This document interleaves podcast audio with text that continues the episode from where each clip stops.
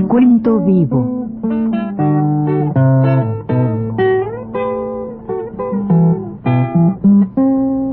Mis décadas.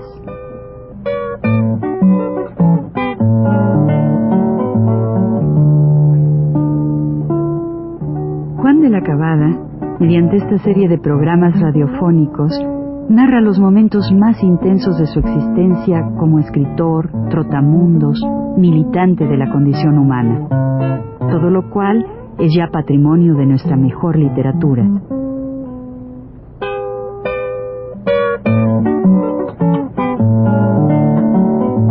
Con ustedes, Juan de la Cabada. Vamos a tratar esta tarde de describir el edificio Muriel que ya no existe. Ese edificio, ya dijimos en el programa anterior, que está, estuvo frente a donde está hoy el Museo de la Ciudad, o sea, en el edificio de los condes de Calimaya, donde entonces, hasta el año de 1935, vivió el pintor, famoso pintor, el notable pintor Joaquín Clausel. En este edificio Muriel vivía un senador que se llamaba muy, muy pintoresco, alto, así de cara grande, una cara así, era de cuento, así de esos cuentos de gigantes, así grandota, ¿no? Su, caro, su voz así muy retumbante.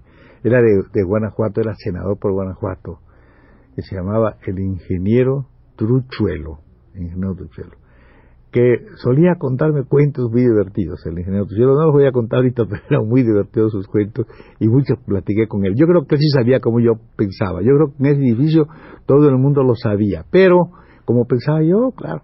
Pero al mismo tiempo, y eso que yo no hablaba mucho con ellos, pero saben ustedes, la prensa publica y la gente se fija hasta cuando está uno preso lo que dicen, los retratitos que le ponen y todo eso. Entonces la gente sí se fija y sabe, ¿no? Pero no tratábamos de esas cosas, tratábamos de otras. Allí vivía también, en estoy viviendo un tiempo allí, un, poeta muy famoso, un poeta que se llamó Barba Jacob, señor Ricardo Hernández. Entonces él, reaccionario, él escribía en el, en el periódico Excelsior, ¿ah?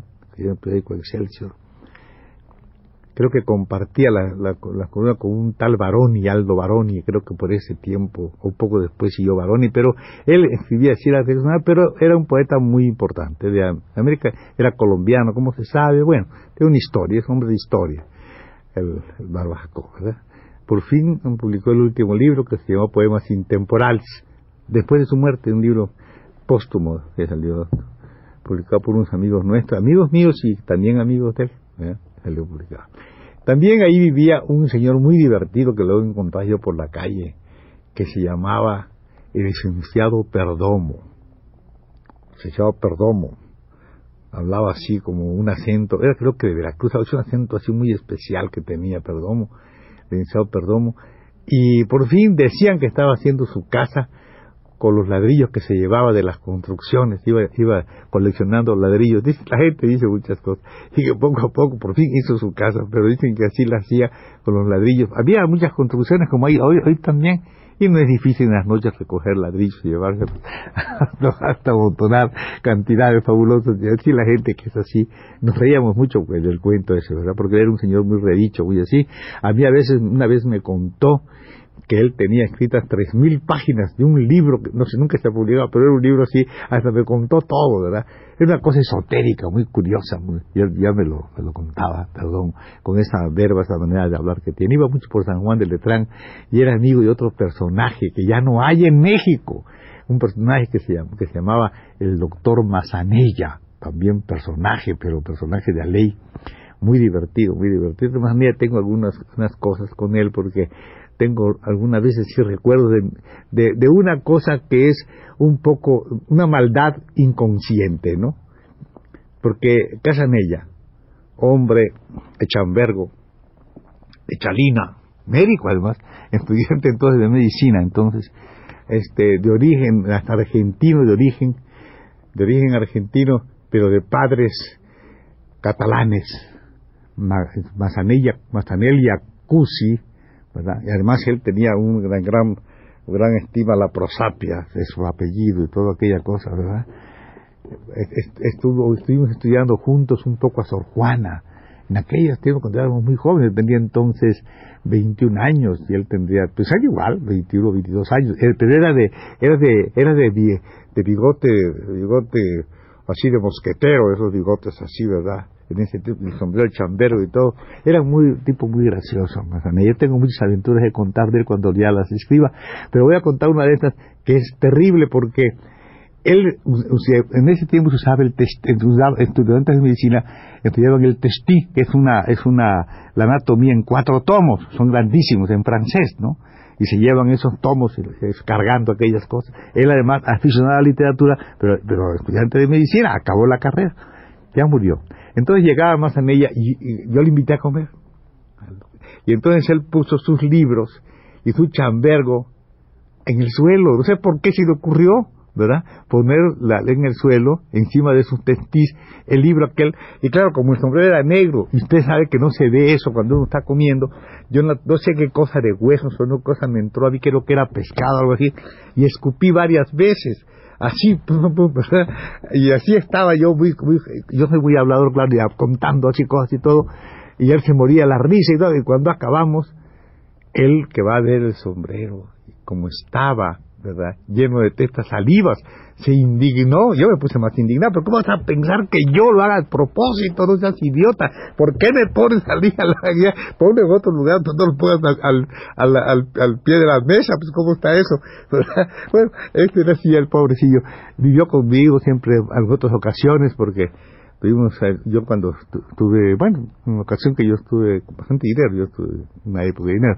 Entonces este cuate, pues, vivía en mi casa, siempre fue mi, como mi hermano, ¿verdad? en ella. Pues bien, él también era, era muy amigo de este Perdomo. Y este muchacho se había hecho masón, y también Perdomo se había hecho masón, bueno, cosas curiosas que la vida tiene. Este, eh, y a veces yo salí una vez de una, de allá por la Alameda, y dije, ¿a cuántas personas extrañas me voy a encontrar?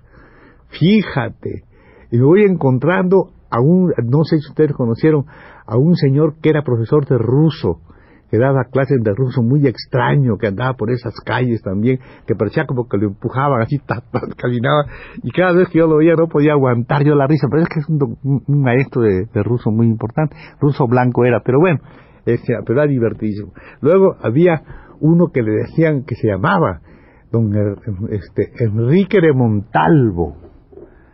Bueno, ese Enrique de Montalvo publicaba unos pósters en que decía, el mexismo, Enrique de Montalvo, el mexismo, salvará a México. Era nazi, era esos nazis, y escribía siempre, no sé, algunos jóvenes se acordará, un señor ya de ¿te acordás? Si era joven. Entonces, porque esto tiene ya sus años, ¿verdad? Tiene como 40 años.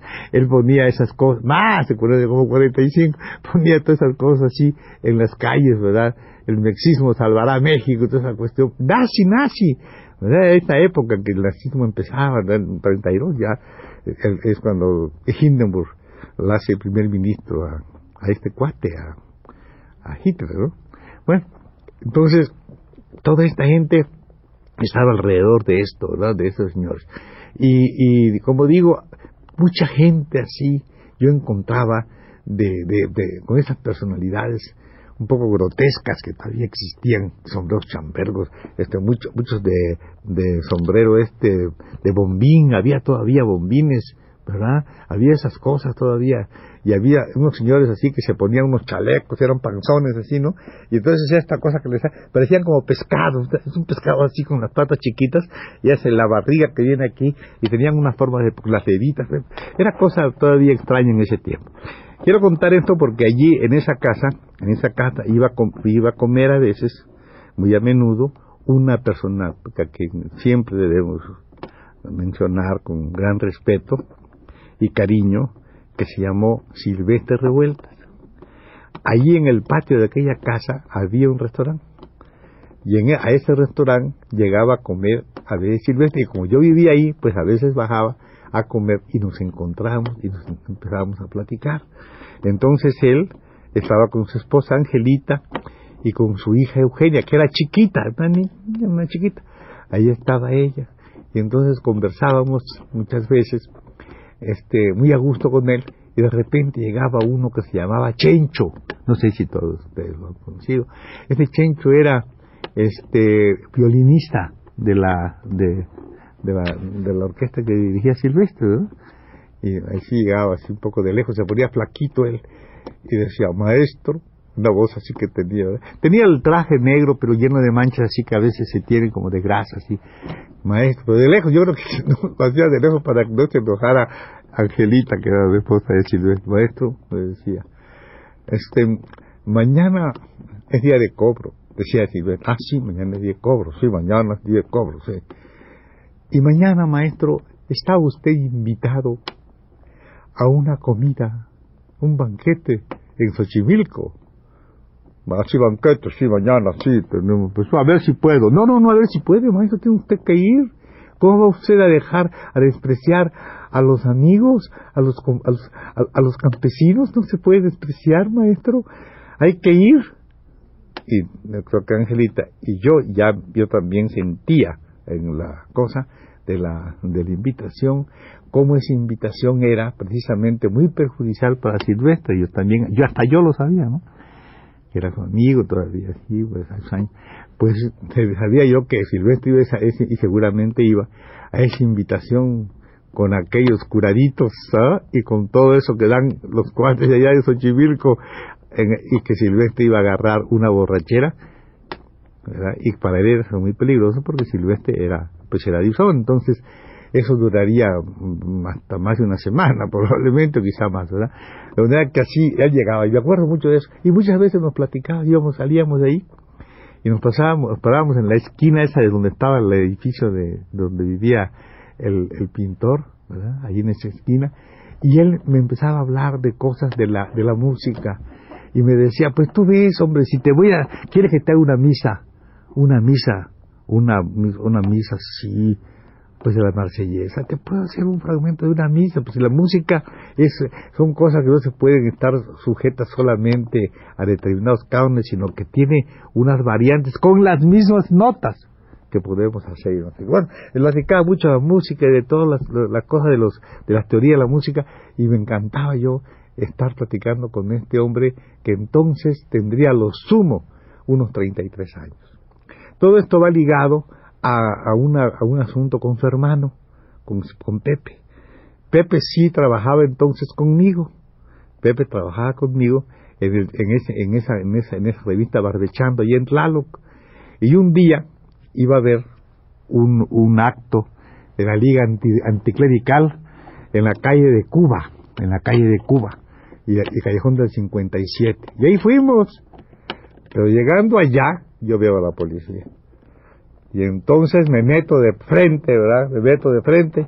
Y Pepe me decía, ven Juan, y yo, yo ni caso le hacía. Y él me llamaba yo que como que fuera ajeno a mí. Yo seguía, seguía de frente, ¿verdad? Entonces a él le dijeron, compañero, los policías, ¿va usted al meeting? Sí, sí, cómo no, vamos, vamos. Se fue con los policías al meeting arriba. Yo me quiero salir y me agarran. Entonces yo me agarro contra las, contra las barrotes, empiezo a pegar de patadas, ¿verdad? Que no me ayudaron. Y llega otro policía creyendo de la calle que estos me estaban asaltando a mí. A ver, ¿qué hace el señor y no sé cuánto? Y se presentan la credencial los dos. Uno que me defendía y otro que... Entonces ya subimos. Y me dijeron, ¿dónde vive usted? Negué dónde vivía. Vivía yo todavía en ese lugar. Lo negué. Y de allá salimos. Ya contaré después cómo acaba este, este, este episodio.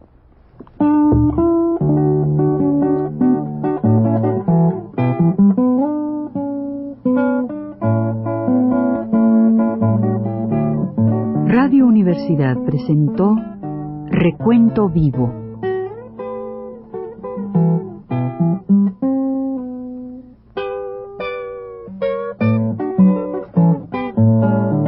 Mis décadas por Juan de la Cabada.